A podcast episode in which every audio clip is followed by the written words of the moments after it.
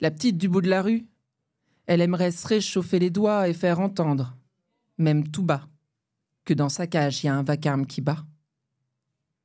La petite du bout de la rue, parfois, elle voudrait choper l'accordéon et balancer ce qu'il a remue à l'intérieur et la ronge tout au fond. La petite du bout de la rue, elle regarde passer les passants alors que ça boue en dedans, que ça la ronge, que ça la tue. Mais sa voix, elle sort pas. Elle veut pas. Alors, elle dit pas. Non, elle ne dit pas. La petite du bout de la rue, dans sa gorge, y a tout, ses boyaux. Ça forme une boule de sel et d'eau dans laquelle sa voix s'est perdue. La petite du bout de la rue, elle déverserait bien son cœur, ce qui la chamboule, ce qui la remue, ce qui fout le bordel à l'intérieur. Mais sa voix, elle sort pas. Elle peut pas. Alors elle dit pas non. Elle ne dit pas. Parce que vous, monsieur, vous le savez comme l'ignorance fait mal quand on n'a déjà pas bien chaud en dedans et que ça se casse dès qu'on bouge un peu trop. Parce que vous, monsieur, vous le savez comme c'est dur de se réchauffer quand c'est à l'intérieur que ça caille. Vous, monsieur, vous le savez peut-être ce que ça fait de pas exister dans le regard des autres. Alors, bordel, regardez-la, la petite du bout de la rue, regardez-la pour qu'elle existe au moins une fois pour quelqu'un. Et vous vous verrez peut-être, monsieur, dans le vide de ses yeux posés par l'ignorance et la douleur de n'être vraiment rien pour personne. Parce que peut-être que vous non plus, on vous regarde pas beaucoup, monsieur, avec votre par-dessus délavé et votre vieux chapeau usé, vous avez l'air triste, monsieur. Vous avez l'air triste. Alors posez votre tête sur son épaule, et la petite du bout de la rue, elle vous écoutera. Ça, elle sait faire. Parce que si sa voix, elle dit pas, ses oreilles, elles, elles écoutent. La petite du bout de la rue, elle écoute autour les gens vivre. Elle écoute autour les autres vivre. Elle écoute. Elle écoute la voisine qui appelle son petit chien pas elle écoute le gendarme réprimander les mômes qui jouent avec l'eau, elle écoute le jeune couple qui s'aime tout bas mais qui crie très haut, elle écoute les gens la bousculer comme si elle n'était qu'un poteau. La petite du bout de la rue, elle aimerait bien couvrir le bruit des autres, pour qu'enfin, ce soit elle qu'ils écoutent. Elle ne veut plus entendre le vilain chien qui aboie, elle ne veut plus entendre les remarques du gendarme qui aboie, elle ne veut plus entendre les ébats du jeune couple qui aboie, mais sa voix, elle sort pas. Alors elle dit pas. Non. Elle ne dit pas. La petite du bout de la rue. Un jour, elle sera plus là. Le vent glacial l'aura balayée et qu'il verra? Vous, monsieur?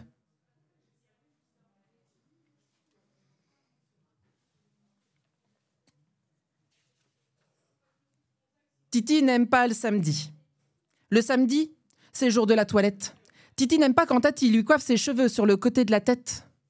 Titi, lui, il aime quand ses cheveux sont tout ébouriffés.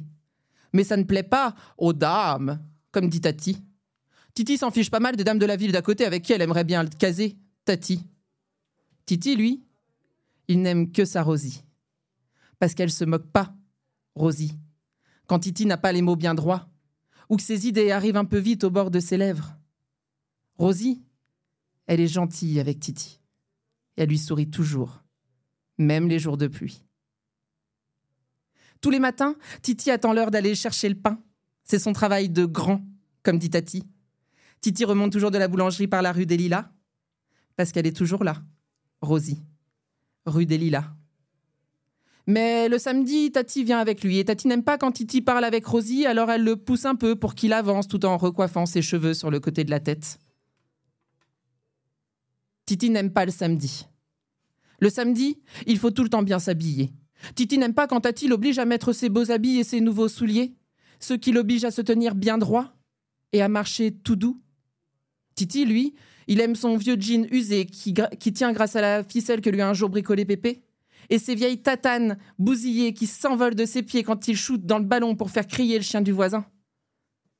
Mais ça, Titi ne peut pas le faire le samedi. Tati lui interdit. Parce que ça ne plairait pas aux dames, un homme mal fagoté avec des souliers crottés. Titi s'en fiche pas mal des dames de la ville d'à côté avec qui elle aimerait bien le caser. Tati. Titi, lui, il n'aime que sa Rosie. Le samedi, c'est le marché aux fleurs rue des Lilas. Il y a du monde en ville et Titi n'aime pas ça. Parce que la rue des Lilas est bondée et que parfois Rosie ne le voit pas, Titi. Elle est trop occupée à faire la causette à tout un tas de gars. Parfois même, elle les tient par le bras. Titi n'aime pas ça. Titi n'aime pas voir sa, sa Rosie sourire à un autre que lui, surtout si c'est un jour de pluie parce que ça lui met de l'eau dans le regard à Titi. Et il aime pas ça. Alors il serre les poings à Titi autant que ça lui serre le cœur. Et il tape du pied Titi autant que ça lui tape dans le cœur. Tati s'énerve à côté de lui parce que ça ne risque pas de plaire aux dames, un homme qui ne se contrôle pas. Titi, il aimerait bien lui dire à Tati qu'il s'en fiche pas mal de ce qu'elle dit et de ce que pensent les dames quand lui, il a du chagrin à cause de sa Rosie. Titi n'aime pas le samedi. Le samedi, il a hâte d'être au lendemain, d'aller chercher le pain, et d'avoir de nouveau le sourire de Rosier rien que pour lui, surtout si c'est un jour de pluie. Euh, je, peux parler de la poésie. Je pense que je l'ai rencontrée par le biais Pour moi, la poésie, j'ai pas énormément de Pour moi, la poésie, c'est pas un style qui m'intéresse trop. J'ai l'impression que c'est assez euh, normé. C'est ce que je vois, c'est ce que j'observe, c'est ce que j'entends. Qui sont en nous. C'est moi et un peu des autres. Voilà. le podcast Poésie sur RCN. Cerise est notre invitée aujourd'hui, slameuse et autrice dotée d'une écriture ciselée, des failles dans ses césures qui transparaissent dans ses écrits comme de belles fissures. Au Japon, cela porte un nom, kintsugi. C'est l'art de sublimer ses blessures. En 2010, elle débarque à Nancy où elle découvre le slam pendant ses études. Des dizaines de carnets noircis plus tard, elle participe à ses premières scènes au Coiffé Slam performeuse émérite, elle deviendra une actrice majeure de la scène du Royal. Elle représentera sa ville d'adoption lors des tournois nationaux et internationaux, en portant ses mots dans une autre dimension vers d'autres destinations. Il y a ceux qui effleurent la vie et ceux qui la renversent et la portent littéralement en eux. Après avoir quitté sa ville de cœur, elle nous revient du bout de la rue pour notre plus grande joie. Bienvenue Cerise dans le podcast Littérature.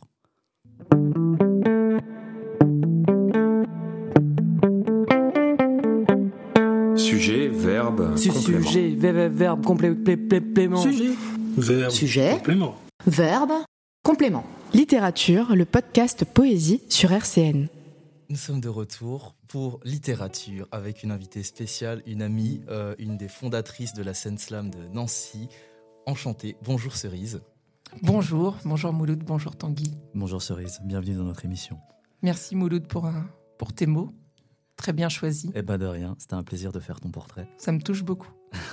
bah, merci de nous venir parce que bah, tu es, euh, tu es euh, éparpillé partout, parce que tu, euh, tu es multiple, tu, tu, voyages beaucoup et en fait tu nous reviens à Nancy pour bah, justement venir dans notre podcast et on te remercie infiniment.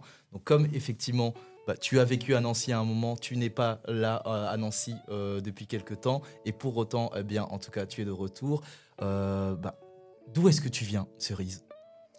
Euh, moi, à la base, euh, je suis née euh, pas très loin de Troyes. J'ai grandi dans la campagne auboise avec mon papa, ma maman, ma grande sœur, avec des vues sur les champs, sur, sur le verger, avec des balades en forêt. C'est plutôt là-dedans que j'ai baigné. Et, puis, euh, et puis un jour, j'arrive à Nancy et là, je découvre la ville, la, la culture, l'ouverture sur le monde. Mais à la base, euh, à la base, je suis dans un, je viens d'un village où il y a moins de 100 personnes dans ce, dans ce village. On est peu d'enfants. Ça, a été un choc pour toi ou pas du tout? C'était, euh, étais préparé à, à ce changement Un choc, non, mais, mais un kiff. Un kiff de me dire, waouh, c'est possible d'avoir tout ça juste à côté de chez soi. Là où chez mes parents, on était obligé de faire 8 euh, km de voiture avant d'avoir le premier bus qui après t'emmenait en ville euh, à une demi-heure de là. Enfin, il n'y avait pas de boulangerie, il n'y avait, pas, y avait rien. C'est intéressant ce que tu dis. Tu dis que tu as découvert la culture parce que. Euh, est-ce que tu n'avais pas déjà une forme de culture, justement Nous, tout dans la littérature et dans cette première partie, on s'intéresse un peu à comment vous êtes arrivé à amener, vous avez été amené à, à, de la culture, à de la poésie, notre kiff, mais la culture en général. Euh, justement dans cette petite campagne au boise. euh, c'était quoi la culture dans laquelle tu avais baigné? Euh, En tout cas, ce dans quoi tu avais l'impression d'avoir macéré, que ce soit à travers ce qu'il y avait à la maison, les amis, l'école, ton entourage familial, les, que ce soit les livres, les sorties. tu branlais quoi là-bas en fait? Alors oui, à la maison, on avait des, objets de culture, on va dire, mais tu vois, tu dis les sorties, etc. Ça, c'est vraiment ce que j'ai découvert en arrivant à Nancy, la proximité euh, avec les, les, vecteurs culturels, artistiques, euh, parce que euh, parce que à Troyes, quand j'ai grandi, allez, il y avait un cinéma. Et puis et puis voilà, à peu près. Enfin, des librairies, des choses comme ça, mais c'est pas des endroits où on allait traîner avec mes parents. quand j'étais jeune, on était plutôt, bah, comme je disais, bah, dans les bois, dans les bois, dans la forêt, dans les champs. Enfin, c'était c'était vraiment ça. Je veux dire, la sortie c'est vachement intéressant, justement, parce que toi, moi, je, moi, je suis un pauvre, un connard de citadin, justement. Moi, je, je suis analphabète de tout ça, et je me, en fait, ça m'intéresse de savoir, mais qu'est-ce que les gens font, en fait, parce que les gens se reproduisent encore dans la campagne. Tu vois, ah bah donc, oui, oui. Il y a des enfants qui arrivent le moyen à, s'occuper, à s'éduquer, et donc, euh, vous vivez de quoi? Bah, alors, euh, je te dis, ouais, nous, c'était beaucoup des. Je, je, passais beaucoup de temps, notamment avec mon père, et mon père adore passer du temps en forêt. Euh, je peux te reconnaître une, trace de sanglier, te dire si c'est une fraîche ou pas une fraîche. Enfin, toi, si, ça fait plusieurs jours qu'il est passé par là ou non. Euh, je sais euh, de loin te reconnaître si c'est un chevreuil ou, une biche. Ou, enfin, voilà, c'est ce genre de choses plutôt que je partageais avec mon père autour bah, des bois, de la forêt. et puis après, bah, c'est beaucoup du, du bricolage à la maison aussi. entretenir le potager. Je me souviens de, de, samedi matin où on est avec euh, les oncles, les tantes, les cousins, les grands-parents, on est tous là et on doit ramasser les patates. Et on est, on est tous debout à 9h du matin et on est en train de... On a 8-10 euh, rangées de, pommes de terre et on est tous à la suite et on fait, nos, toi, on fait ça et c'était ça nos, nos, temps communs, on va dire. En fait, moi je trouve ça génial parce que, tu vois, moi j'apprends ça moi je trouve ça trop cool, mais parce que je l'ai pas vécu en fait. Et j'ai un peu l'impression qu'il y a une teinte de. Hum, pas de regret, mais de, d'ennui. enfin, je me demande, toi, comment tu l'as vécu, en fait? Euh, Moi, je l'ai plutôt bien vécu. Je pense qu'une des seules choses qui m'a vraiment manqué quand euh, j'étais plus jeune, c'était euh, les copains. Les copains que ah. tu peux aller voir à côté. Parce qu'on était dans un village où il n'y avait pas beaucoup d'enfants. Et les autres enfants qui avaient le même âge que moi, c'est pas des gens avec qui je m'entendais. Alors, en plus de, vieux trucs qui traînent, c'est nos grands-parents ne s'aimaient pas, donc nos parents ne s'aimaient pas, donc nous ah, enfants on pouvait pas être copains. Enfin, toi, des trucs. Euh, la culture de, village, quoi. Ah, c'est ça, vraiment. Oui, ouais, bah, tu sais, des villages où tu as trois rues, euh, tout le monde se connaît de toute façon, et les antécédents, et, ça traîne et ça reste, euh, parce qu'un tel a, un jour récupéré le champ de l'autre. Enfin, tu vois, c'est des, des, des, ventes de champs, des ventes de bouts de, de, de terrain, des choses comme ça qui viennent à ramener du conflit, souvent c'est ça? Et donc, je pense que c'est ça vraiment ce qui m'a manqué, c'est de euh, pas pouvoir euh, bah, prendre mon vélo et aller chez mon pote passer une après-midi. Ça, ça, ça, n'arrivait pas euh, régulièrement et c'est une des choses qui me manquait, mais qui a été comblée bah, par d'autres, par d'autres choses, par d'autres sorties et par des temps beaucoup plus en famille aussi. Et puis après, c'est vrai que dès que tu arrives un peu sur la préadolescence, l'adolescence, bah, tu, tu, tu demandes à sortir, à aller en ville, donc on on prend la voiture, à 8 km de là, on te dépose au bus, tu as un horaire de retour parce que de toute façon, le bus, il passe 4-5 euh, euh, fois dans l'après-midi, mais pas plus. Et il faut qu'on vienne te rechercher. Et du coup, c'est là après que tu vas davantage sur la ville. Mais, euh, mais la ville, enfin, ce qui me semblait être une ville, quand je suis arrivé à Nancy, je fais Ah oui, non, c'est beaucoup plus gros quand même ici. Parce que là, tu parles de ta culture un peu de la, de la campagne, mais comment tu as créé toi-même ta propre culture, justement, quand tu arrives en ville, certaines certaines œuvres que tu as pu découvrir? Comment tu t'es fait en fait ta propre culture en arrivant à Nancy? Bah, Je pense que déjà, euh, avant ça, euh, à la maison, il y avait... Il y avait des, comme je disais, il y avait des, objets de culture qui, traînaient là. Alors, euh, j'ai pas ce souvenir de mes parents qui me disent Viens, on a envie de te montrer tel film, tiens, prends ce CD, écoute-le. Mais par contre, tout était là à disposition. Et du coup, déjà comme ça, je pense que j'ai piocher un peu à droite à gauche entre les alors notamment en termes de musique entre les goûts musicaux de mon père qui vont euh, autant de il peut écouter euh, je sais pas il y avait beaucoup de CD de Queen ou de ou de Pink Floyd à la maison et en même temps il adorait la dance euh, qui peut passer en boîte de nuit On avait un CD que j'écoutais énormément, que j'ai poncé dans tous les sens, qui s'appelait La plus grande discothèque du monde, volume 26. je l'ai écouté, je pense, au point de le rayer, ce CD, euh, qui faisait partie voilà, des CD de mon père. Euh, d'un autre côté, j'ai une maman qui, elle, euh, écoutait plutôt de la chanson française. Bobby Lapointe. D'accord. Bobby Lapointe, je, pense que c'est ma mère qui m'a qui m'a transmis cette passion pour pour Bobby Lapointe ou Pareil, elle m'a jamais dit écoute ce CD, mais elle le mettait dans la voiture quand j'étais petite. C'est des chansons que je connais depuis toujours. Et maintenant, le double CD de Bobby Lapointe de ma mère, il est dans ma voiture et je le mets encore régulièrement et j'aime, j'aime ça. Ça pouvait être voilà, Bobby Lapointe ou Dutron ou euh, Eddie Mitchell. Alors j'ai une, passion euh, petite pour Eddie Mitchell. Euh. Mais voilà, parce que c'est ce qu'on avait accès à la maison. Et puis j'ai une grande sœur qui, qui est un tout petit peu plus âgée que moi. On n'a pas beaucoup d'écart toutes les deux. Et elle, elle était plutôt Skyrock, rap. Bah pour le coup, euh, elle, je lui ai piqué son, son CD de Doc Gineco qui traîne toujours dans ma voiture. Mais voilà. Et donc, je pense que j'ai pris un peu bah, des trois personnes qui étaient là et qui avaient eux leur goût et j'ai chopé un petit peu de tout. Et je me suis fait un. J'ai mis tout ça dans un. T'as fait un pêle-mêle. Ouais, ouais, j'ai checké tout ça et euh, hop. Hop, je pris ce que je préférais un peu là-dedans. Et est-ce qu'il y a un artiste qui t'a marqué plus qu'un plus qu'un autre, qui t'accompagne encore aujourd'hui?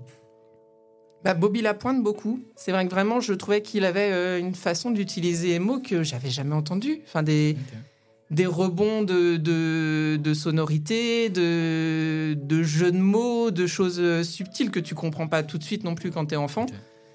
Euh, je me souviens que je, je, m'en suis souvenu en réfléchissant à ce que j'allais dire à ce podcast. Je me suis dit, tiens, qu'est-ce que, qu'est-ce que comme ça j'ai aimé enfant je me rappelle qu'il y a la voix de Hubert Félix Stéphane qui m'a beaucoup marqué, qui n'est pas un artiste que j'écoute maintenant, qui n'est pas un artiste que j'ai écouté après, mais je me souviens que dans la, dans la, voiture de ma mère, on avait une cassette de Hubert Félix Stéphane et donc on écoutait toutes les, toujours, toujours les deux mêmes chansons. Qu'est-ce qui a marqué, euh, qu'est-ce qui a fait que justement lui, ça t'ait marqué à ce point? C'est sa voix.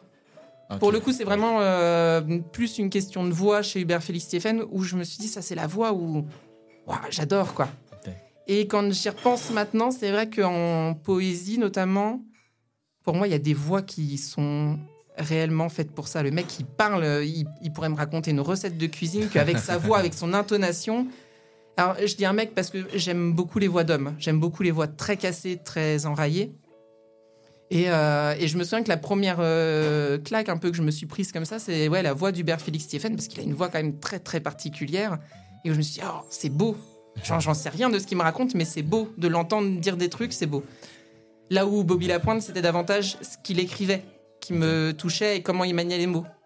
C'était moins sa voix ou des choses comme ça. Et dans la richesse de tous ces artistes qui, qui t'ont marqué, qui t'ont plu, est-ce que tu en aurais un ou quelques-uns qui sont un peu, tu sais, les, les Madeleines de Proust, les petits bonbons que tu peux écouter, manger, remanger, réécouter en boucle sans jamais t'ennuyer En tout cas, qui t'accompagnent encore euh, maintenant et tu et tu t'en ennuies jamais? Bah, Eddie Mitchell. Hein.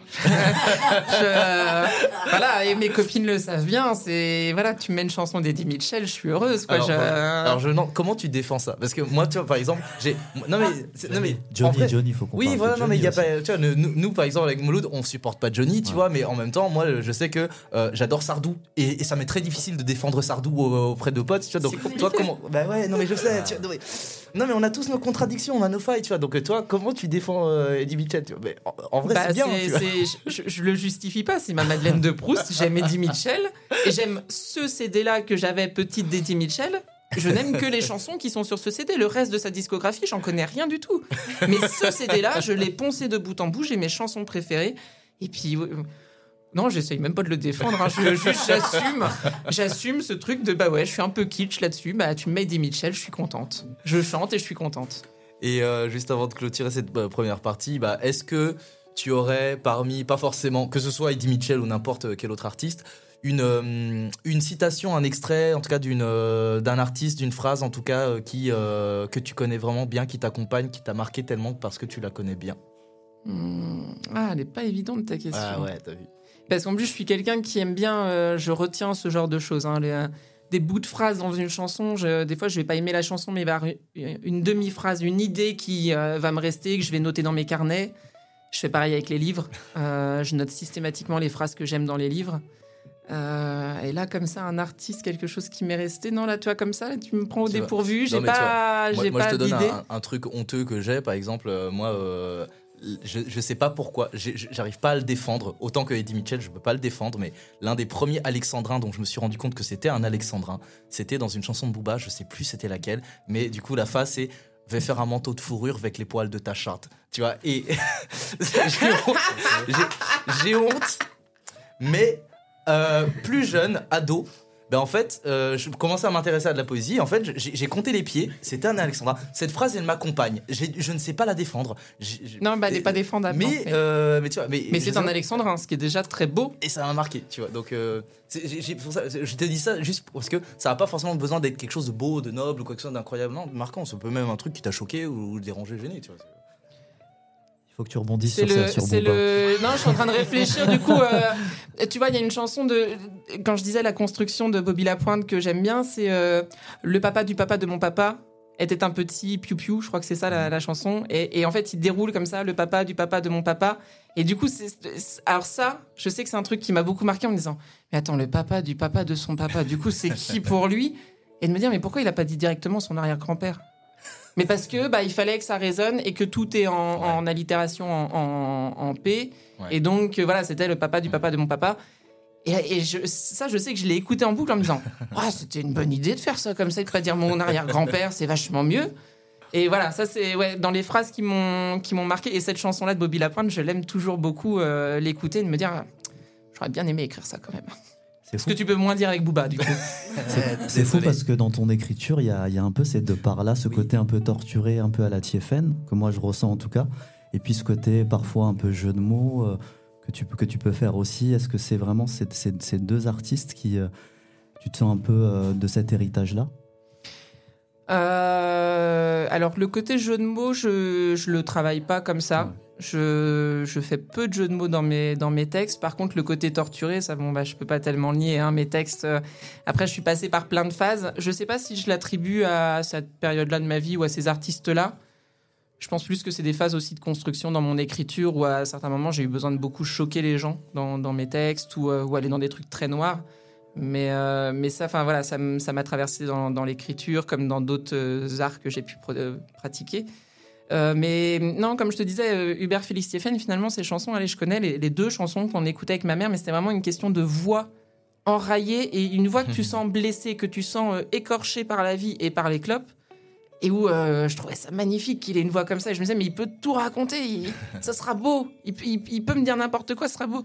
Les chansons qu'on aimait avec ma mère, c'était La Cancoyote et L'Ascenseur de 22h43. C'est pas de la grande poésie, enfin, c'est pas en termes d'écriture, bah, c'est pas profond forcément euh, dans, le, dans le côté torturé. On n'est pas là-dessus. On est sur des trucs plutôt, euh, alors surtout pour la cancoyette, quelque chose de plutôt euh, guilleret. Mais c'était sa voix. vraiment, il y avait un truc de ça et que j'aurais voulu. Fumer des, vieilles gitanes pour pouvoir choper la même voix que lui et juste être poétique en, disant bonjour aux gens en fait. Il y avait un truc comme ça où je me disais, mais comment je fais pour avoir cette voix-là? Comment je peux faire ça? Bah, moi, ça m'interpelle beaucoup ce que tu dis, où, tu considères que la cancoyote, c'était pas forcément de la grande poésie, parce que justement, moi, je, l'un de mes, euh, vraiment des mes mantras, c'est de, euh, d'apprendre à dévergonder euh, la poésie et la culture dans son élitisme où bah, en fait ça peut aussi être de la cancoyote. On n'a pas forcément besoin de, de, partir dans de la masturbation cérébrale ouais, ouais, mais je disais ça plus dans le sens c'est pas le texte le plus torturé de mm. Hubert Félix Stéphane et du coup c'est pas ça qui que, que, ça m'inspire Hubert Félix Stéphane ça m'inspire la cancoyote où j'ai envie de danser un peu comme une débile avec ma maman tu vois. Oui. c'est voilà c'est pour ça que je te dis c'est pas de la c'est pas du, du profond parce que c'est pas du et c'est souvent que moi, je, confonds le, profond avec le torturé. Et là, ça m'intéresse parce que quand tu dis justement que toi, le côté euh, torturé de TFN, ça te parle, ça t'a marqué, là, bah justement, euh, comment t'en as été amené à, t'intéresser à la poésie qui est notre matériau, à nous? Euh, Est-ce que c'est le fait du soin d'être torturé et peut-être à cause de quoi sans violer ton intimité? Mais en tout cas, qu'est-ce qui a fait qu'à un moment donné, tu t'es dirigé vers ça plutôt que comme autre produit de consommation culturelle? Bah, En fait, en, premier lieu, je me suis dirigée vers autre chose. Je suis plutôt allée sur le théâtre. Ok. Et pourquoi euh, alors, le théâtre, euh, en fait, tu sais, tu te retrouves en CM1, CM2 à faire des spectacles de fin d'année, puis en fait, je me suis rendu compte que j'adorais être sur scène. Mais j'adorais ça. C'était une... Genre, si j'avais pu faire ça toute ma vie, c'est vraiment à ce moment-là, je me disais, ah, mais c'est trop bien d'être sur scène, je fais marrer les gens, j'anime le truc, les gens me repèrent. Euh, et, donc je me rappelle de ces, de ces, de ces années voilà, d'école primaire et de, de kermesse comme ça. C'est tes premiers souvenirs de scène ouais. que tu as Ah oui, oui, vraiment. Vraiment, je m'en souviens très bien dans la salle des fêtes du village euh, d'à côté, enfin avec euh, les tapis de judo en fond parce que bah, tu es obligé de les laisser là, ah, euh, les pochettes, c'est les meilleurs voilà. Donc du coup, voilà, je découvre ça fin de primaire et donc derrière, j'arrive au collège. Il y a, je suis dans un collège où il y a une très très grosse chorale. Donc première année, je dis bah je fais comme tout le monde, je vais à la chorale. Et puis bon, bah, je me suis vite rendu compte que niveau voix, euh, je chantais comme de pied gauche. Quoi. C'est vraiment, il n'y a pas, il a rien à récupérer, du tout, du tout. Et, euh, en fait, euh, la chorale avait un très gros spectacle qui était entrecoupé de pièces de théâtre. Je me dis bon, ah, si c'est pas là mon truc, je vais plutôt aller sur le théâtre. Et donc, tu vois, là, collège, j'ai enchaîné les, pièces de théâtre, voilà, pour construire les, les spectacles. Et du coup, il y a un moment donné où c'est devenu vraiment quelque chose que j'aimais tellement que j'ai même demandé à ne pas aller dans mon lycée euh, de secteur où j'étais censé aller. J'ai demandé une dérogation pour aller dans un lycée qui faisait une option théâtre. Ah, t'as vraiment eu l'envie. Euh, ah ouais, ouais. Ça a été un choix pour toi. Ouais, et, dès la première année, j'ai trouvé que c'était pas, j'avais pas assez de théâtre. Donc je me suis en plus inscrite au conservatoire parce que je trouvais que j'avais pas assez oh. d'heures de théâtre, j'y passais pas assez de temps. Euh, et, je crois que derrière, j'ai dû faire 3-4 ans au conservatoire de, de théâtre de Troyes. Où là, pareil, du coup, j'ai découvert des choses. Euh, bah, j'avais envie d'avoir un côté super torturé, quoi. J'avais envie de faire que des drames, que des trucs profonds, torturés, tortueux. Je sais pas comment comment l'expliquer, mais j'étais vraiment attirée par ça. Je voulais incarner le drame et la, et la tristesse. je peux pas te dire de quoi ça vient, ce côté euh, torturé. C'est vraiment une. Euh, je me disais que ça, ça devait être ça le, le, le, plus dur à jouer, en fait. Et donc, du coup, je voulais absolument aller là-dedans. Et je me rappelle que dans ces années de, de, de, théâtre euh, au conservatoire, je rencontre un prof qui s'appelle euh, Ahmed Seran, que j'ai beaucoup aimé. J'ai vraiment beaucoup aimé ce prof. Et, euh, et donc, on, prépare bah, le diplôme de fin d'études théâtrales au conservatoire. Et il faut un certain nombre de textes modernes, classiques. Euh, des textes collectifs, des choses comme ça. Et donc, il me demande ce que je veux jouer. Donc, je dis, mais moi, je veux du, je veux du sombre, je veux du torturé. Évidemment, hein, je ne voulais jouer de toute façon que ça. Et euh, il me dit, bon, bah d'accord, je vais essayer de te trouver quelque chose. Et, euh, et il commence à me parler de Sarah Kane. Qui donc, auteur de théâtre anglaise, qui a écrit quatre livres on va dire cinq livres, un qui est sorti, une édition posthume. Elle a fait quatre livres et le cinquième. Et le cinquième décrivait son suicide. Et donc, une fois qu'elle s'est suicidée, il est sorti. Chouette. Voilà, bonne ambiance. super bonne ambiance. Et donc, à un moment donné, Ahmed vient me voir en me disant Écoute, j'en suis au quatrième bouquin de Sarah Kane. Euh, je, je, suis déprimé. J'en ai ras-le-bol. Euh, et je, je, je, vois pas euh, quoi te faire dedans. Oui, il y a plein de choses très intéressantes et très profondes, mais c'est ça te va pas spécialement. Enfin là, comme ça, je te vois pas jouer ça. Et donc, du coup, bon, au final, je sais même plus euh, ce que j'ai joué pour, euh, pour ce diplôme. Et on doit, dans, dans, dans ce, dans ce moment-là, pour préparer ce diplôme, faire quelque chose de collectif. Donc, à, bah, plusieurs. Et se débrouiller sans prof à ce moment-là. C'est-à-dire qu'on doit monter une pièce, une partie de pièce, soit l'écrire, soit reprendre un truc, mais on doit se débrouiller entièrement tout seul. Et je suis la seule à vouloir faire du dramatique et tous les autres veulent partir sur l'humour. Et là, c'est toi qui l'as écrit Tu t'es lancé euh Non, alors non, pas à ce moment-là, parce que du coup, on a, pour s'alléger le travail, qui est quand même compliqué hein, de monter quelque bah chose comme ça de bout en bout euh, sans prof. Euh, quand, on est jeune, si on n'a pas eu de Je sais pas, on a, ouais, on, a 16-17 ans à ce moment-là. Et donc, du coup, on part sur du comique. Et en fait, tout le monde me dit, mais c'est génial quand tu fais du comique. mais t'es extraordinaire, t'es vachement drôle, il y, a un vrai potentiel. Et j'étais mais dégoûtée. mais dégoûtée. J'avais pas envie d'être drôle, moi j'avais envie d'être euh, qu'on se dise ah oh, elle a dû vivre des drames profonds cette dame. Non, non et là on me met on me met une perruque blonde et il faut que je joue la la, ah. la, cagole du sud et, et, ça marche de ouf. Et ça marche de ouf, c'est le seul accent que je pourrais te faire. Les, les autres je les ils sont pas calés. Mais euh, et et pareil, dans ce, dans, je crois que c'est là ma première vraie écriture. C'est pour préparer ce diplôme euh, du conservatoire où, euh, dans les épreuves qu'on a à faire, il, y a, euh, il nous demande de faire quelque chose qui n'est pas du théâtre. Alors, c'est pas évident quand tu viens pour faire un diplôme de théâtre, on te dit il faut que tu présentes un truc sur scène qui est autre chose que du théâtre. Sauf que moi, j'avais rien d'autre. En fait, j'avais pas, je, je sais pas jongler, je fais pas de claquettes, je danse pas, je chante pas. Donc sur le coup, je dis bah je vais faire un, je sais pas, je vais écrire un truc et puis je vais le faire sur scène. Et donc j'écris un petit bout de texte sur. Euh, alors à ce moment-là, j'avais une très très grande passion pour Janis Joplin à ce moment-là de ma vie, mais vraiment. Donc je décide de, de, de... chanteuse américaine. Ouais, voilà, de, de, très très grande chanteuse américaine avec une voix magnifique. Et, euh, et donc du coup, je, je, je, me dis bon bah je vais écrire un petit texte sur Janis Joplin et puis je vais venir l'interpréter euh, l'interpréter sur scène. Et donc, du coup, je le fais. Et, euh, et le retour qu'on me, qu'on me fait, c'est Mais en fait, c'est du théâtre. Puis moi, j'en dis Bah, d'accord, je me suis planté, d'accord. Et le jour où je découvre le slam, je me dis, mais c'est eux qui sont plantés, j'ai fait du slam. Sauf que je ne l'ai pas défini comme ça parce que je ne le savais pas. Mais en fait, à ce moment-là, déjà, j'écrivais beaucoup, beaucoup, beaucoup toute seule. Mais déjà, tu vois, si on reprend, euh, je pense que même enfant, j'écrivais déjà beaucoup. J'écrivais des, des, débuts de romans qui n'ont jamais eu de fin. Alors, des romans. Euh, avec des histoires d'adolescents qui tombent amoureux pendant les vacances. Enfin, tu vois, des trucs inspirés de ce que je vis. Euh, des bouts de scénarios qui n'ont jamais de fin et qui ne sont jamais tournés. Enfin, franchement, c'est naze quand tu les réécoutes, euh, quand les relis maintenant. Et, euh, et, des bouts de texte, des bouts. en fait, j'écris à ce moment-là des chansons et où, bah, comme j'ai dit tout à l'heure, je chante tellement mal que j'ai écrit des chansons pour rien. Pour rien, puis pour personne. En fait, je, juste j'écris des chansons, je me dis, oh, c'est chouette d'écrire des chansons. Et donc du coup, quand euh, quand on me dit bah c'est pas du théâtre ce que tu viens de faire, c'est pas du euh, c'est du théâtre ce que tu viens de faire, bon bah d'accord, je me suis planté, c'est pas du théâtre, mais alors moi j'aimais bien écrire des trucs. du coup, c'est ma seule euh, on va dire qualité haute que le théâtre que je pouvais leur apporter, et là on me dit bah non c'est pas ça.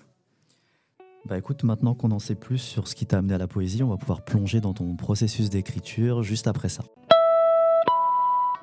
Virgule. virgule. Ouvrez les guillemets. Ouvrez les guillemets. Virgule. Ouvrez les guillemets. Virgule Ouvrez les guillemets Virgule. Ouvrez les guillemets. Littérature, le podcast Poésie sur RCN.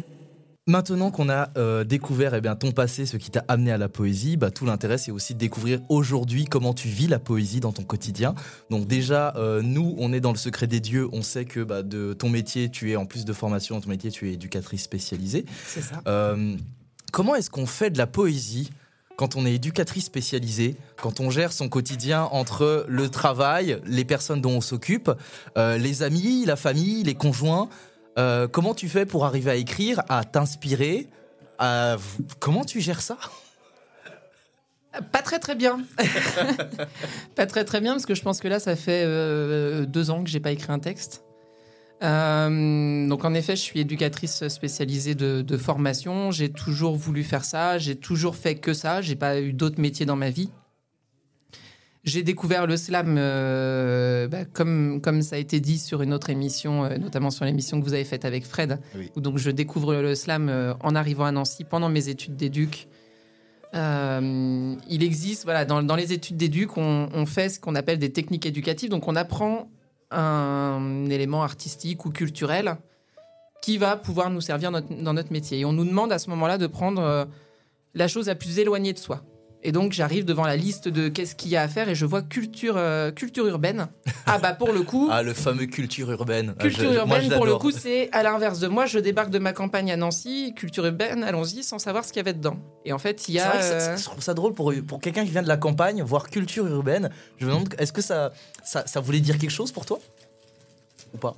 Ah non c'était parce que moi culture urbaine je sais que ça veut rien dire. Hein. Souvent ah bah culture urbaine c'est euh, c'est les euh, souvent c'est les un peu les les Noirs, les Arabes euh, des villes dont on sait pas quoi faire, donc euh, c'est pas des campagnards, mais euh, donc culture urbaine, tu vois. Donc moi je non, je m'attendais peut-être à faire du à faire du graphe, ok, à faire du hip-hop.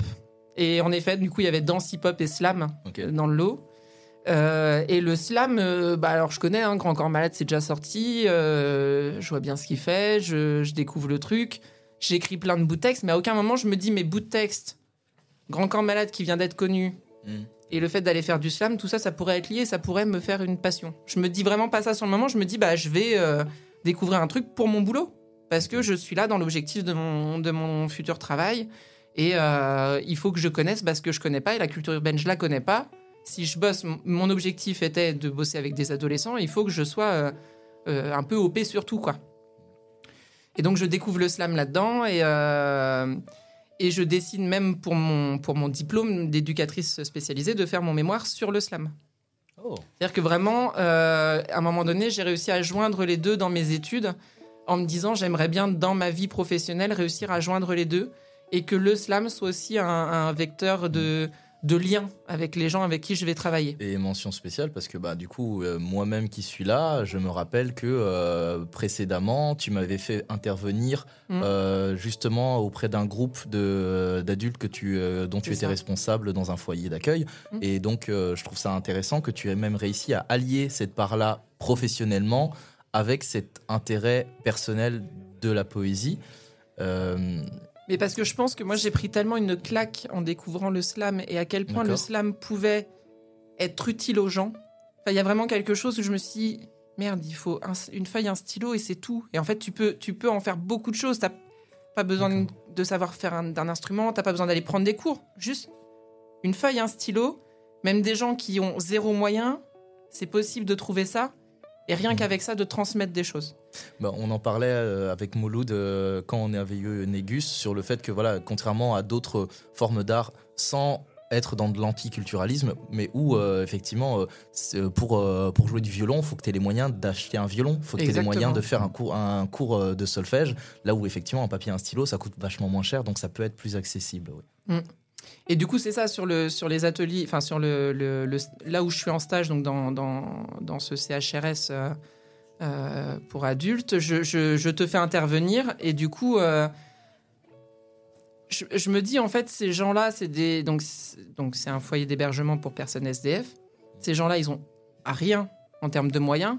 Par contre, ils ont tout à raconter. Ils ont ils ont sans doute vécu mille vies, il, leur est arrivé des choses pour en arriver là dans leur vie. Enfin voilà, il y a quelque chose euh, de la transmission où là je me dis, bah, le slam peut leur permettre de transmettre des choses.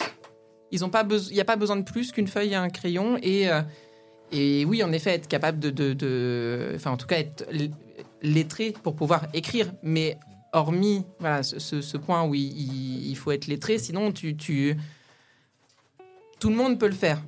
Et donc, quand je, quand je te fais intervenir et quand je découvre les scènes slam à Nancy, je me rends compte aussi que les scènes slam, les scènes ouvertes, bah, c'est du lien entre les gens. Et ces gens-là, ils ont des trucs à raconter, ils sont en manque de lien, ils sont très isolés. Et donc, c'était vraiment l'objet de mon, mémoire. Je crois que c'était euh, comment, par une action collective basée sur des ateliers d'écriture, on peut amener à la à l'ouverture culturelle de gens sans, sans moyens financiers. Et tu parles de ce lien avec les gens qui est important, de la transmission, et ce lien, il a été coupé pendant une longue période de confinement. Comment est-ce que toi, tu l'as vécu, cette période-là? Alors, ça va être très bizarre ce que je vais dire, mais moi, j'ai adoré. j'ai kiffé mon confinement. Alors, sans doute parce que j'étais aussi dans des conditions euh, enfin, agréables. Ça faisait huit mois que j'étais au chômage et j'ai euh, repris un contrat en foyer pour adolescents la veille où ils décident de fermer les écoles. On sent que j'ai eu le nez fin, hein, que je me suis dit là vraiment c'est le bon moment. Et en fait, voilà, ça faisait huit mois que je travaillais, que je travaillais pas, et, euh, et la France s'arrête de bosser, et moi j'y retourne. Je, vraiment le, truc. Euh, le timing. Le timing parfait. t'aurais, pu jouer au loto, euh, t'aurais pu. J'aurais pu. Mais, mais j'ai aimé mon confinement dans le sens où j'étais pas toute seule. j'allais au boulot, alors ça a été une période très difficile en termes de travail parce que Beaucoup d'autres institutions étaient fermées, donc euh, pour, notamment pour le soin pour les enfants mmh. qui avaient besoin de soins euh, et de soins notamment psychiatriques. Bah, c'était à la charge des gens qui étaient là dans le foyer, alors que bah, bah on a autant des enfants qui souffrent de problèmes psychiatriques que d'autres pas du tout. Donc il faut, euh, voilà, c'est des questions d'équilibre et de. Et en même temps, t'enfermes, je sais pas, il devait y avoir peut-être une centaine d'enfants sur le foyer. t'enfermes une centaine d'enfants ensemble, au bout d'un moment, ils pètent aussi des plombs. Hein. Mais après, voilà, on était dans un contexte, euh, je vais pas dire idéal, mais si quand même. Enfin voilà, 3 hectares de, terrain. Euh, il faisait super beau. J'étais avec mes collègues, je bossais. Alors oui, on avait des journées vraiment pas faciles au travail. Je me rappelle quand même que en termes de boulot, ça a été très très compliqué. Mais en termes personnels, euh, je voyais des gens. Je rentrais chez moi, j'avais aucune obligation sociale. C'est-à-dire que je suis crevé, t'es en pyjama, t'as pas besoin. Enfin, T'avais pas à te forcer pour sortir et discuter avec les gens. En vrai, tu faisais une visio, tu étais en pyjama chez toi, tu pouvais continuer à être dans ton confort et continuer. Et moi, je continuais à avoir cette vie sociale avec le boulot et avec euh, les visios, etc. Par contre, en termes d'écriture et d'art, mais ça a été le néant complet pour moi. Ah, merci Merci. Toi aussi. Mais parce qu'en fait, on a reçu quelques-uns et qui vraiment, euh, dernièrement dans les, précédentes émissions, qui ont super bien vécu artistiquement, pas personnellement, mais mmh. artistiquement, pour lesquels ça a été, en tout cas, un moment propice à la création. Et moi, personnellement, je ça a été un vide. Et je me demande, euh, est-ce que je suis le seul Est-ce que je suis faux? Parce qu'en vrai, je comprends tout à fait. Ce qu'ils nous ont très bien expliqué. Mouloud, euh, on se rappelle, euh, Négus l'avait bien vécu, Fred l'avait bien vécu, aussi, Lobo l'avait bien vécu, artistiquement. Et, en fait, moi, je me demande. bah, tant mieux, tu vois, mais moi je me demande est-ce qu'il n'y a pas des gens et comment ça se fait que toi tu l'aies mal vécu? Moi je sais pourquoi, tu vois, et donc moi je me demande toi. Moi je pense que, qui a fait que des périodes comme ça où je suis très prise par mon boulot parce que, enfin, mon travail, c'est pas juste un travail. Je suis, une, je suis une passionnée de mon boulot. Je pourrais t'en parler pendant des heures. Et je vous en ai déjà parlé pendant des heures de mon travail parce que vous êtes mes potes et que vous me connaissez bien. Mais voilà, j'ai une, une, vraie passion pour mon boulot. Et quand je suis là-dedans, je suis dans des choses terre à terre. Enfin, je, je suis éduque, je lève, je lève les gamins le matin, je, je m'occupe d'eux, on fait à manger, on, on, mhm. on, on, soigne, on prend soin, euh, on les couche le soir. Je suis dans une routine qui fait qu'à ce moment-là, j'ai pas de temps pour m'échapper et pour laisser s'échapper mes idées. Et c'est quoi la place que tu laisses justement à l'écriture euh, Comment est-ce que tu écris Où est-ce que tu trouves ce, temps de l'écriture? Ça, j'ai pas de j'ai pas de méthode d'écriture. Je c'est vraiment les textes ils me viennent comme ça dans un contexte particulier. Je sais pas l'expliquer et je sais surtout pas provoquer ces moments-là. Donc du coup j'ai jamais réussi à provoquer ces moments-là.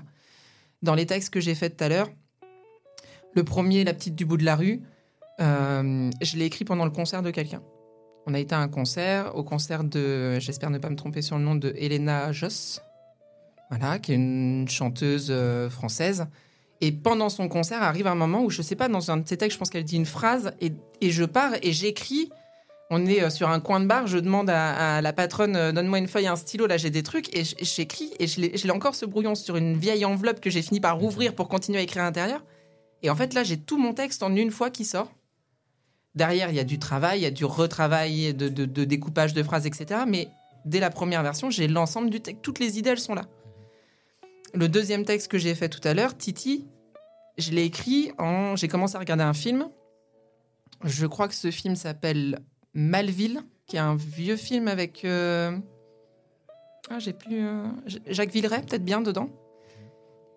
Les deux premières minutes du film, je sais pas, il se passe un truc, je commence à écrire. Euh, alors au départ, je, l'appelle pas Titi, mon personnage, mais il s'appelle Bob. Bob n'aime pas le samedi, il aime pas se laver, il aime pas machin. Et j'écris ça pendant tout le film. Je regarde pas du tout le film, il est en fond là, mais c'est pas ça qui m'intéresse. Et, euh, j'écris l'ensemble. Et, je sais pas, ça me vient là comme ça d'un coup, et j'écris, j'écris, j'écris. Et en fait, pareil, si je regarde mon brouillon de la première fois, il y a quasiment tout le texte qui est là. Après, il y a eu des coupes, il y a eu des, du retravail, mais, mais euh, tout est déjà là dès le, dès le premier instant.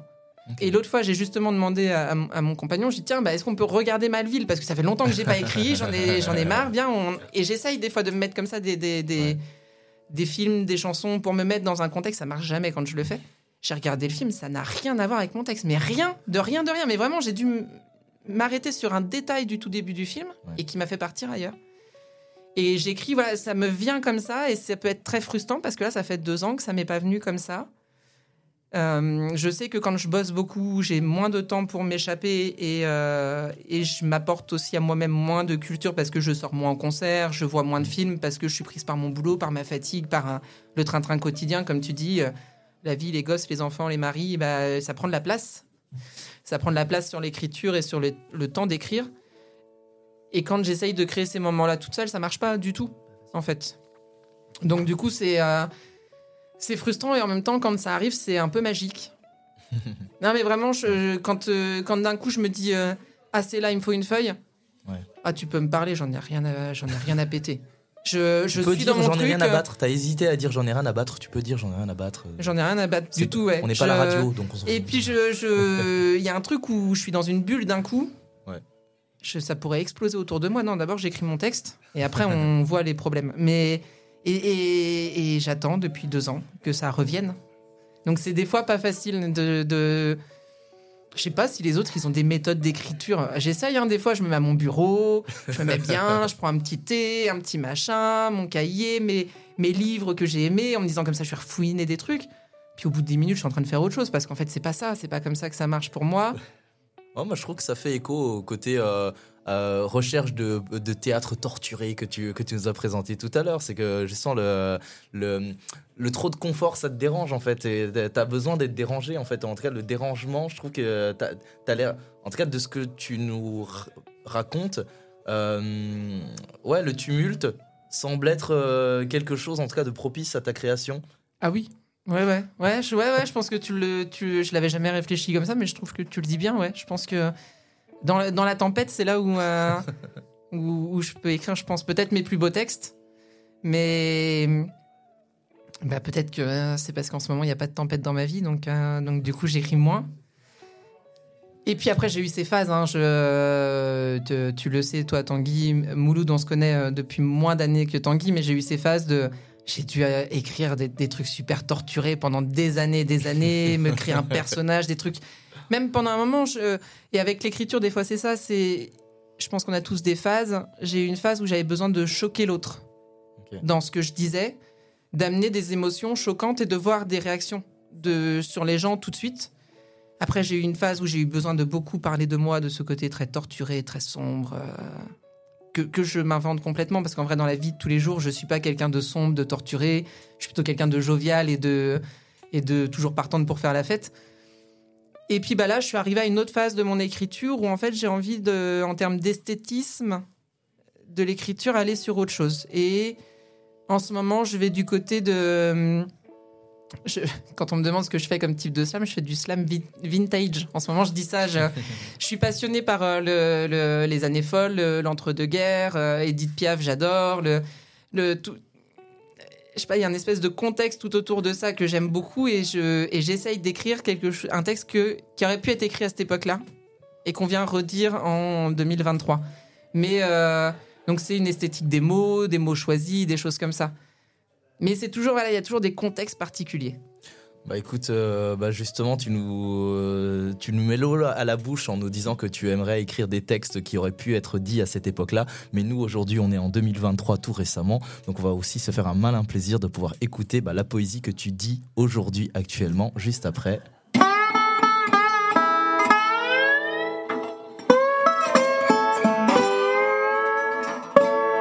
Point.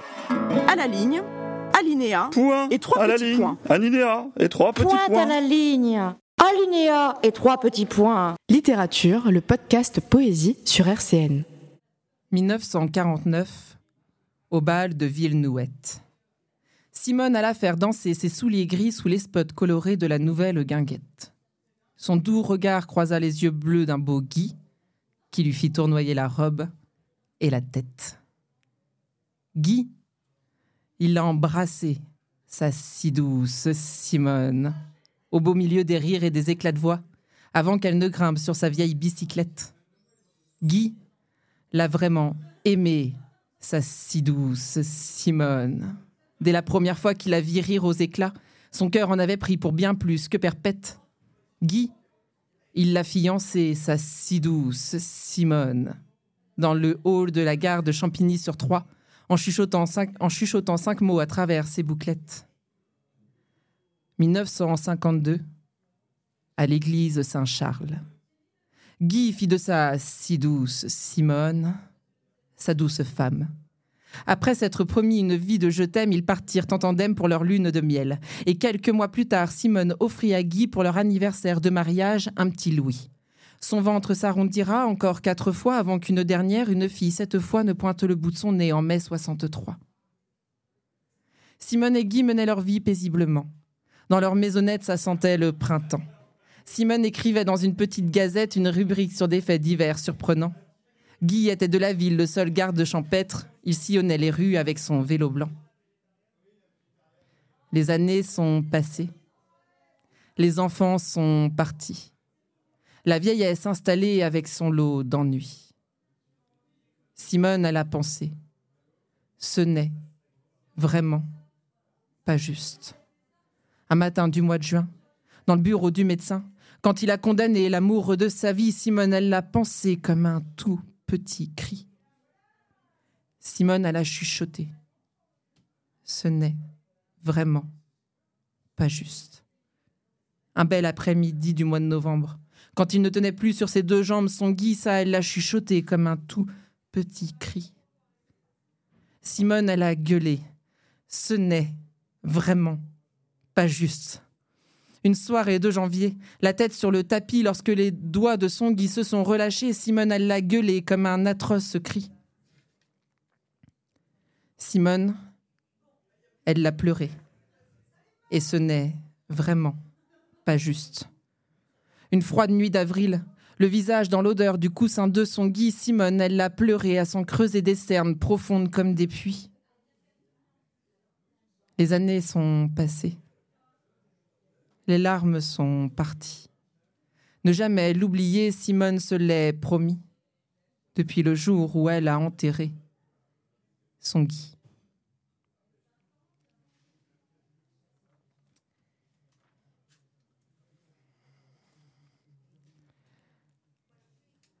À toutes les filles qui traînaient les ports à la recherche du bon marin, celles que les cernes lourdes et les rides creuses avaient fini par rattraper, celles que l'espoir soulageait juste pour une nuit, que le reste elles voyaient le lendemain matin, celles qui, à la lueur du soleil, se mettaient souvent à regretter le nombre d'années, les sourires, qui s'étaient égarés en chemin.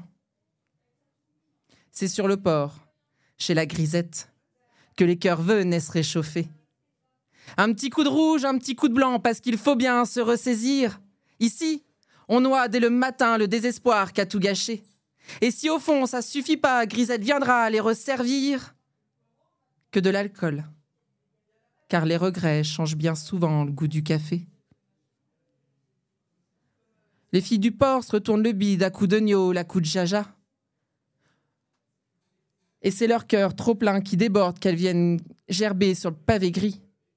Là où la nuit elles s'usent le cœur et les pieds à faire les cent pas, à la recherche du bon marin qui resterait à quai à vie. Les filles du port se retournent le bide à coups de gnôle, à coups de jaja, pour oublier les promesses vides de ceux qui sont déjà repartis. C'est sur le port chez la grisette qu'elles viennent trinquer à leur tracas, quitte à se sentir seules et tristes.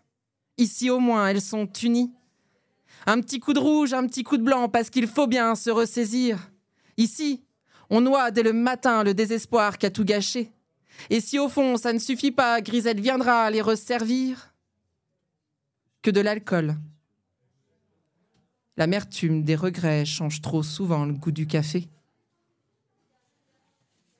Autour du zinc, elles en rigolent, car au fond, elles le savent bien qu'aucun se pointera à la gueule en fleurs pour les faire valser, les faire rire. Alors elles se fartent comme elles peuvent pour amadouer le bon marin.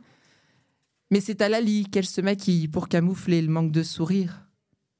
Une jolie petite robe fleurie pour se gonfler le courage. Et puis les seins. S'il y en a un qui pose sa tête, il entendra peut-être leur cœur jouir. Les filles du port ont le cœur gros, bien planqué derrière les seins. En attendant celui qui, droit dans le cœur, tiendra enfin sa promesse de revenir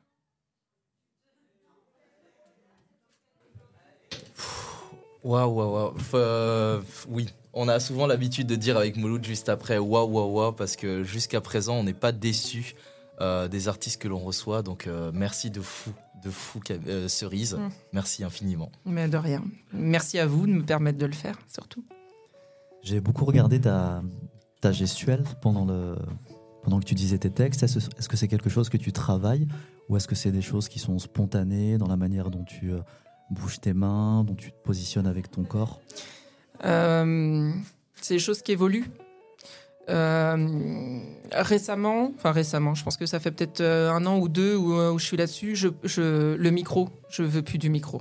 En, scène ouverte, en tournoi, dès que je peux, je pose le micro à côté parce que le micro, euh, j'aime euh, j'aime projeter ma voix. J'ai une voix qui se projette bien aussi parce que c'est pas non, enfin c'est pas seulement le désir de voir le ah, faire, il faut avoir la voix pour. Euh, l'école Hubert Félix Stieffen, peut-être. Alors je dirais aussi l'école l'école Coiffé Slam parce que quand quand tu as les, les, habitués du fond du bar qui sont là et qui eux ont ah continué de enfin ont décidé de continuer leur conversation et qu'il faut que tu t'imposes avec ton texte. Mhm. J'adore ce défi. Et du coup, je trouve que le prends comme un défi. Ah moi, je le prends comme un défi. Je, vraiment, je le, je le prends ni comme, euh, enfin, je, les trouve pas mal polis envers nous. Enfin, c'est le principe aussi du slam, c'est on vient dans un endroit où les gens ils sont peut-être là pour autre chose. Et eux, ils discutent. Et ben, mon défi, ça va être que avec ma poésie, je te capte suffisamment pour que ce soit que ta conversation devienne moins importante que de m'écouter. Parce que ça dure trois minutes et que tu pourras reprendre ta conversation juste après. Mais vraiment, je me dis, allez, je vais essayer de les choper. Je vais essayer de choper l'attention. Euh, ça, tu peux le faire. Tu peux le faire avec micro ou sans micro, mais c'est vrai que bah ce fait de projeter la voix et de projeter la voix au-dessus des conversations des gens, c'est-à-dire d'être euh, euh, au niveau sonore plus fort. Mhm. ça, j'aime ça. Et puis dans mes textes, là en ce moment, je suis dans des périodes où j'aime bien gueuler dans mes textes. et le problème de gueuler devant un micro, bah, c'est que des fois, en termes de, sonorisation, les gens ils sont devant les enceintes, tu vas leur péter les oreilles. Et donc du coup, je me détache vraiment du micro pour me sentir complètement libre de le faire je me rends compte que moins j'utilise de micro, plus j'ai euh, mon corps qui prend le relais aussi de. Parce que je projette, donc du coup, j'ai souvent les bras très ouverts quand, euh, quand je slam, parce que du coup, ça m'aide aussi à projeter, je pense, et puis à prendre de l'espace, parce que j'ai pas. J'ai pas ce micro qui me, où je peux me cacher derrière le pied de micro, ou derrière ah le fil, ou tenir mon fil. Ça, tout ça, du coup, en enlevant le micro, bah, t'as plus que tes mains. Et puis, bah, tu peux pas les mettre sur le pied de micro, tu peux pas les mettre sur le fil, tu vas pas te les mettre dans les poches non plus. Donc, du coup, il faut en faire quelque chose. Et donc, à un moment donné, arrive ce truc aussi plus expressif. Mais c'est très, très français hein, de se tenir droit derrière le micro et de pas bouger. Euh, pour avoir, pour le coup, pour avoir euh, découvert euh, des slameurs d'autres pays, mhm. chaque pays, chaque culture a un peu sa, hum, ses particularités. je sais pas si tu t'en souviens, Tanguy, mais on a vu des Japonais. Oui. Euh, c'était sur un tournoi à Mons, en Belgique, et il y avait des, Japonais qui étaient là. Ils étaient totalement barrés, quoi.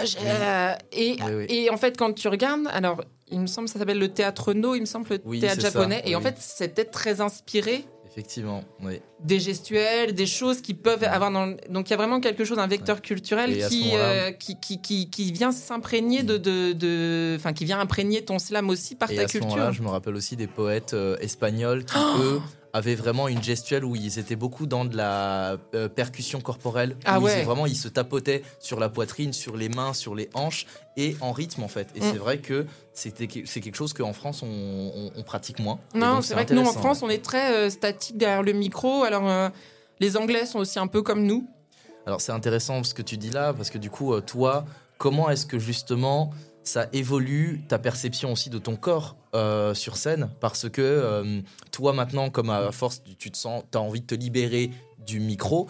Est-ce que même dans ton corps tu as une forme de libération en tout cas une sorte d'évolution? Est-ce que tu joues de ton corps de ta présence? Est-ce que tu essayes d'habiter plus? Parce que euh, dans de la poésie comme le slam de poésie on n'est pas seulement un texte on est une voix qui porte mm. un texte et aussi on est un corps qui porte une voix qui porte un texte donc toi, ton corps là-dedans, est-ce que tu as une réflexion là-dessus? Bah, Je pense vraiment que le, fait d'avoir arrêté le micro fait que j'ai un mon corps, il, fallait que j'en, j'en fasse un instrument.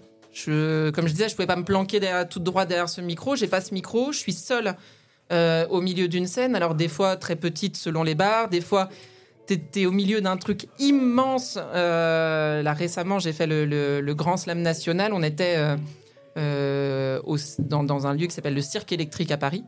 Euh, et, c'est un, demi un demi cirque donc euh, bah t'es tout seul en plein milieu quoi. Et euh, et tu te sens ridiculeusement petit par rapport à la taille de la salle. Et là si tu fais pas quelque chose avec tes mains alors ça peut aussi hein, être un, un, personnage que tu fais un personnage une incarnation ou une interprétation de rester statique avec un choix mais j'avoue, quand les scènes, elles sont grandes, alors j'ai pas encore cette euh, facilité à me déplacer de moi-même sur scène, mais par contre, d'utiliser mes bras, de faire des gestes très amples, ça, ça, me vient de plus en plus. Et est-ce que ça a changé ton rapport au public, le fait de te débarrasser de cette espèce de, frein qui était le micro?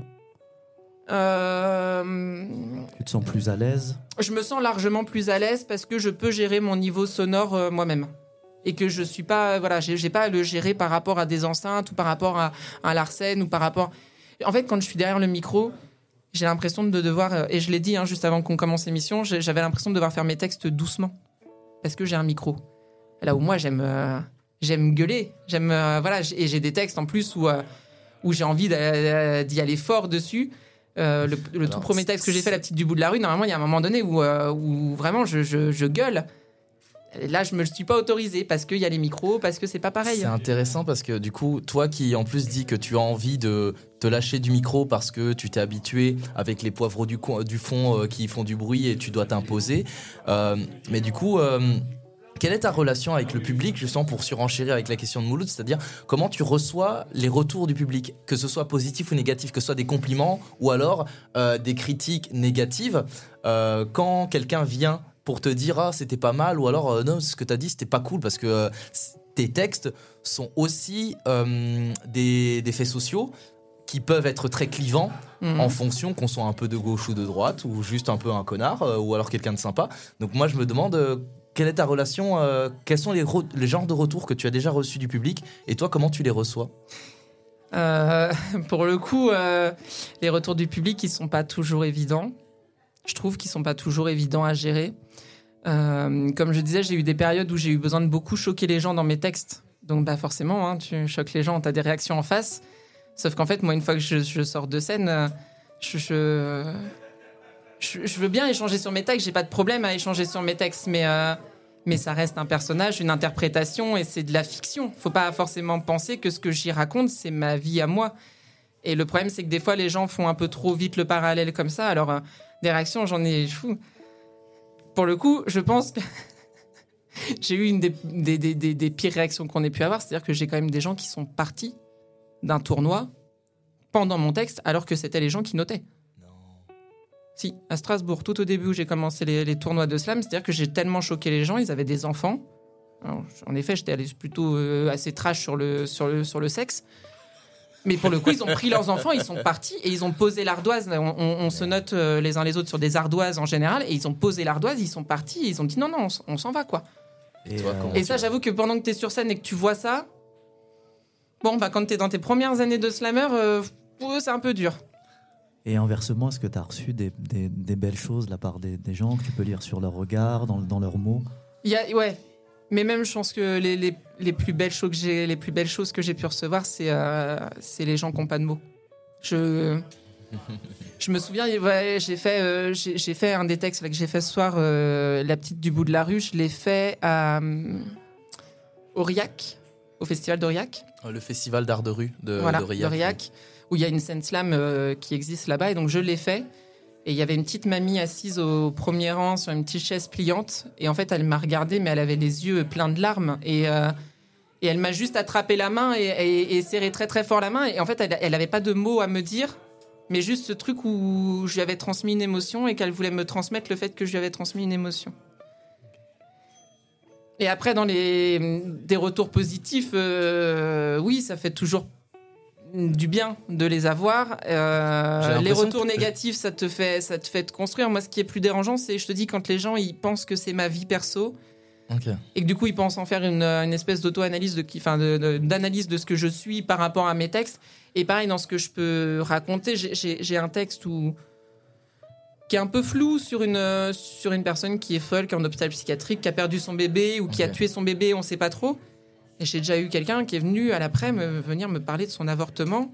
Mais tu sais, dans une conversation lourde où la nana, elle pleurait en me disant ah, Mais moi aussi, ça m'est arrivé, tu comprends ce que j'ai vécu. Et sauf que là, t'es super gêné parce qu'en fait, moi, ça m'est genre jamais arrivé et c'est une fiction. Enfin... Bah, moi, je trouve ça passionnant parce que j'aurais deux questions à te poser. Mais en fait, déjà, j'ai l'impression que tu as plus de mal à recevoir les, les, retours positifs que négatifs. Et je me demande. Euh, est-ce vrai ou, euh, bah, quand quelqu'un vient me dire euh, super texte c'était très bien tu étais là tu, tu oui bah alors moi je suis un peu couillonne sur ces trucs là c'est je souris puis je fais merci. Voilà mais parce que je sais pas quoi dire aux gens qui viennent euh, parce que as, parce que là tu, tu nous signifies aussi que des gens qui se lèvent qui partent avant la fin etc., ça te met mal à l'aise aussi ah bah, tu vois. c'est très particulier aussi ouais. je me demande où est-ce que tu te situes justement entre le positif et le négatif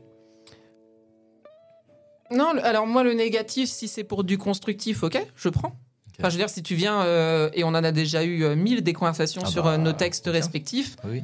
et des fois, tu vas m'apporter des choses où je vais te dire, ouais, c'est vrai, il faut que je bosse plus là-dessus. Des fois, on va pas être forcément d'accord sur les retours qu'on se fait, mais je trouve ça plus intéressant quelqu'un qui vient me dire, bah là, il faudrait peut-être que tu améliores ça, ou tiens, cette partie-là, elle est peut-être un peu un peu moins lisible, un peu moins clair. Au moins, voilà, ça me donne des objets de, de, travail et d'amélioration. Maintenant, si je trouve que moi, mon texte, il est bien comme ça, parce que j'aime le faire comme ça, je je vais pas le modifier parce que tu viens m'en parler. Je vais prendre en compte, je vais y réfléchir pour d'autres fois, ça va peut-être me nourrir pour d'autres trucs. Mais c'est sûr que les, retours constructifs sont pour moi bien plus intéressants que juste un c'est très bien ou un je me barre parce que j'ai pas aimé. Dans un sens comme dans l'autre, ça apporte rien. Et euh, entre tous, tu es revenu plusieurs fois sur la notion que dans tes textes, toi, tu fais vraiment une dichotomie entre tes textes qui sont des fictions et euh, le fait que les gens euh, pensent vraiment que c'est ta vie parce que tu l'incarnes tellement bien. Et est-ce que, déjà, est-ce que c'est lié au fait que tu as démarré dans du théâtre où on joue des personnages? Mais cette, cette, façon que tu as, parce que même dans les textes que tu nous as fait aujourd'hui et, qui sont magnifiques, et merci pour euh, le partage, vraiment, non mais sincèrement, parce que vraiment c'est très beau, et tu es, l'une des poétesses que je connais depuis si longtemps, et j'apprécie vraiment, en tout cas, la, la richesse de ce que tu apportes. Et justement, c'est riche parce que tu imprègnes vraiment des personnages, à tel point que ce ne sont plus des personnages, ce sont des personnes.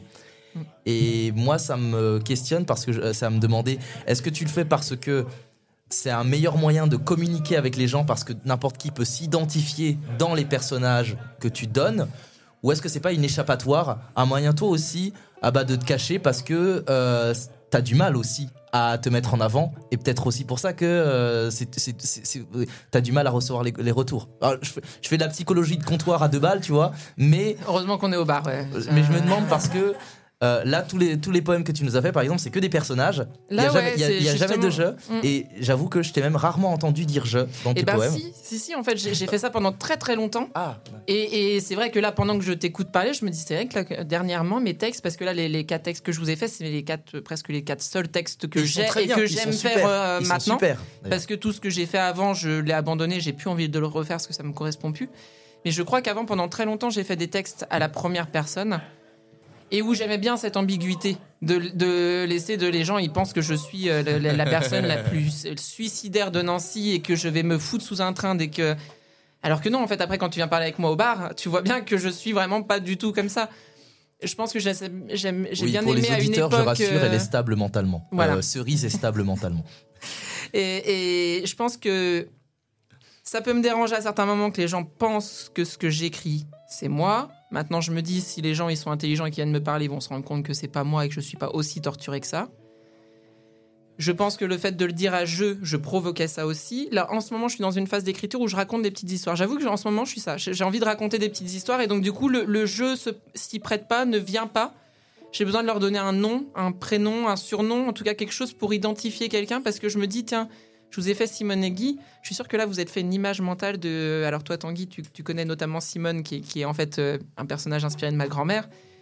Mais je pense que chacun ici dans la pièce s'est fait peut-être une image mentale de euh, bah, Simone, elle, doit ressembler à peu près à ça, Guy doit ressembler à peu près à ça. Et ça, j'aime bien, parce que du coup, tu crées des images dans la tête des gens. Moi, j'ai rien décrit de leur, euh, de leur physique. J'ai dit allez, que Guy, il avait des, des, des, yeux bleus et que Simone avait des bouclettes. Hormis ça, j'ai donné aucun élément, mais parce que tu te construis une histoire que d'un seul coup, tu as envie de rentrer avec ce personnage, donc tu lui crées une forme humaine avec euh, des caractéristiques, mais ça, ça t'appartient à toi, auditeur. Ça m'appartient pas à moi de te dire quelle image, enfin, à quoi représente euh, ou à quoi ressemble Simone. Et du coup, j'aime bien en ce moment ce truc-là. La petite du bout de la rue, elle a pas de prénom, elle a pas de physique, elle a, elle a rien de décrit dans son truc physiquement euh, dans ce que tu en dis mais dans ce que les gens imaginent effectivement. et, dans, ce que et, quand et c'est presque ça que je préfère dans les retours c'est quand on vient me parler de mon personnage en me disant ah bah ah c'est marrant moi ça me fait penser à ça puis ça me fait penser à ça et du coup je me dis ah ouais pas du tout enfin j'étais pas du tout je sais pas des, gens qui vont alors beaucoup de gens viennent me parler après mon texte euh, la petite du bout de la rue on vient souvent me parler de textes de, Jacques Brel je, pense qu'il y a un truc peut-être un lien euh, dans les peut-être les monsieur les choses comme ça et où du coup les gens me parlent de la petite du bout de la rue qui se sont créés dans leur tête. Et moi je me dis mais c'est pas ça du tout enfin quand je l'écris moi je sais que quand je l'écris je regardais le concert de d'Elena et que j'adorais et que pour moi physiquement dans ma tête elle ressemble davantage à une chanteuse euh, ouais chanteuse des années 30 ça pourrait être une, une Edith Piaf ou une autre dans, dans enfin dans le style physique. Mais après ça appartient à chacun d'y comprendre d'y voir quelque chose. Et c'est ça que je trouve qui est vachement chouette dans le enfin de ce que j'aime en ce moment provoquer. On va dire chez les autres, c'est ça. Et comment tu es passé justement des scènes ouvertes slam au Royal à, te dire, être légitime pour te dire je vais faire des tournois, je vais me produire, je vais voyager avec, euh, avec euh, le slam un peu comme Rimbaud, l'écrivain voyageur? Bah, le, La construction, en fait, c'est à un moment donné, on me propose déjà d'aller voir un tournoi. Ce que c'est, alors c'est Tanguy, hein, le premier, parce que pour le coup, le premier à bourlinguer sur les scènes slam de France, le premier à Nancy, pour moi, c'est plutôt Tanguy. Euh, du coup, euh, c'est Tanguy qui un jour m'embringue avec lui en me disant Allez, viens, il y a un tournoi à tel endroit, on peut se faire héberger, on peut voir des gens, on peut voir des slammers, tu viens. Ça devait être le. Je pense que c'était les tournois au Mans, dans la ville du Mans. Le premier où, où je suis allé, c'était au Mans. Et donc là, j'y suis qu'en spectateur. Et je découvre un truc où je me dis Waouh, on peut faire tout ça avec le slam Parce que du coup, en tournoi, il y a quand même quelque chose où tu. Je sais pas comment dire, tu, tu, tu pousses tes limites tu vas au, max de ton truc. Donc, je, découvre à ce moment-là, moi, je, suis que sur la scène de Nancy. Je découvre là, des slammers qui sont des slammers français. À ce moment-là, on est sur un, petit tournoi euh, national. Mmh. Et, euh, et, je trouve des trucs poussés à l'extrême, des, des, gens qui vont être plus vers le théâtre, des gens qui vont être vers la chanson. Et donc, je découvre d'autres styles. Tu trouves une richesse euh, et à, et à aucun moment, le, la compétition, ça a été un frein? Ah non, parce que moi je suis très compétitrice. Ah ouais, moi, euh, moi dès que je peux être première, je suis première. Hein. Je... J'avoue que j'aime bien être première. D'ailleurs, je, suis très bonne gagnante.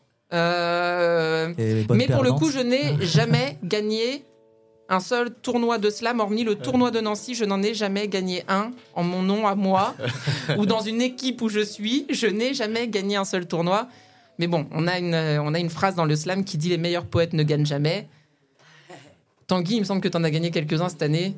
Au bout de, au bout de 10 ans Au bout de 10 ans. Au bout de, du coup, je me dis, 10 ans de défaite. Donc euh, voilà. J'en suis, j'en suis presque à 10 ans de slam. Euh, peut-être ça va m'arriver aussi. Euh, mais ouais, non, quand tu vas comme ça en tournoi, déjà, tu, tu découvres une richesse qui est, qui est ouf. Et tu te dis, enfin, moi dans ma tête, la première chose, c'est que je me suis dit, hey, je veux faire comme eux.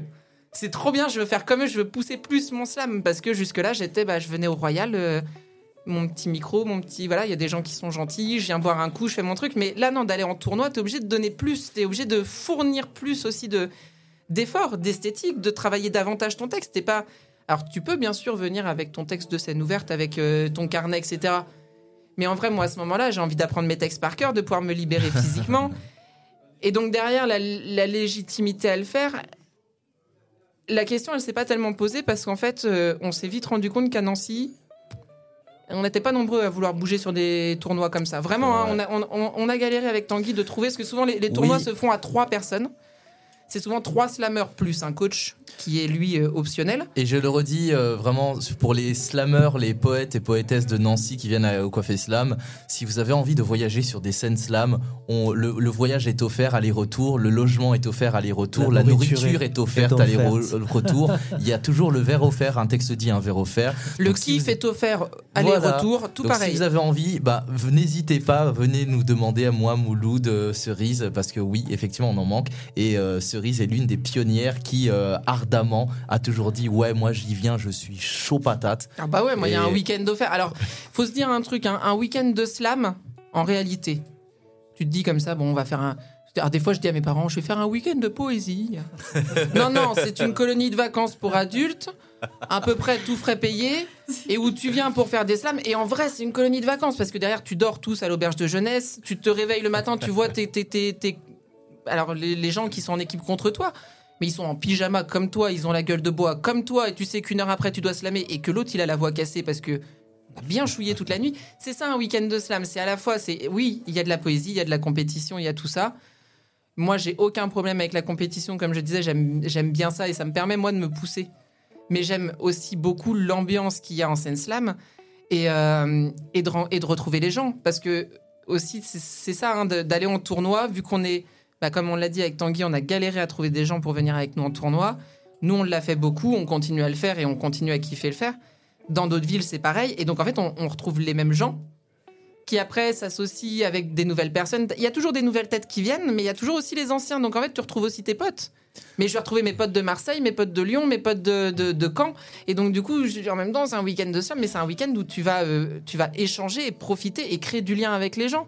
Maintenant, il y a, je pense qu'il n'y a pas une grande ville en France où j'ai pas un pied à terre quelque part parce qu'à force de connaître les gens, à Bordeaux, je sais qui appeler si je suis en galère là-bas, à, Toulouse, à Lyon, dans toutes les grandes villes. Et ça nous est arrivé dans l'autre sens, des gens qui se sont retrouvés quand même en galère de, de, je sais pas, ils faisaient du stop, des gens qui faisaient du stop ou des gens qui sont en partance ou qui ont loupé un train et du coup qui t'appellent en disant bah Alors, tel slammer m'a dit que toi, t'habitais sur Nancy. Est-ce qu'il y a moyen que t'héberges le frère d'un tel Parce que, bah, à un moment donné, il est en galère et que bah, t'es à l'autre bout de la France et qu'en en, bah, en termes de slam, on se connaît par le slam, bah, on se connaît. C'est. Il n'y a pas plus difficile que ça. On fait la même, la même activité, euh, même si je t'ai jamais réellement rencontré. Bah, t'es euh, un slammer, tu peux venir à la maison, quoi. Bah, merci parce que tu m'offres la meilleure des clôtures parce que justement, sur les scènes slam, euh, j'aime beaucoup dire que dire des textes, c'est juste un prétexte pour rencontrer les gens. Là, aujourd'hui, grâce au podcast. C'est un bout de texte que ça, on a écrit ensemble quand même, hein, sur, sur un de nos textes communs. Oui, et donc, grâce, grâce à la poésie, eh ben, nous, on te connaissait déjà, mais j'espère que les auditeurs eh ben, auront eu la chance et le plaisir de te rencontrer. Merci beaucoup, Cerise. Bah, merci à vous. C'était vraiment euh, très, très chouette d'être euh, d'être là avec vous. J'aurais voulu parler encore deux, trois heures de plus du slam parce que, bah, comme pour plein de choses, je suis une passionnée, donc je pourrais en parler encore des heures. Ah, mais c'était très, très chouette comme C'était un plaisir de te recevoir, Cerise. Merci beaucoup.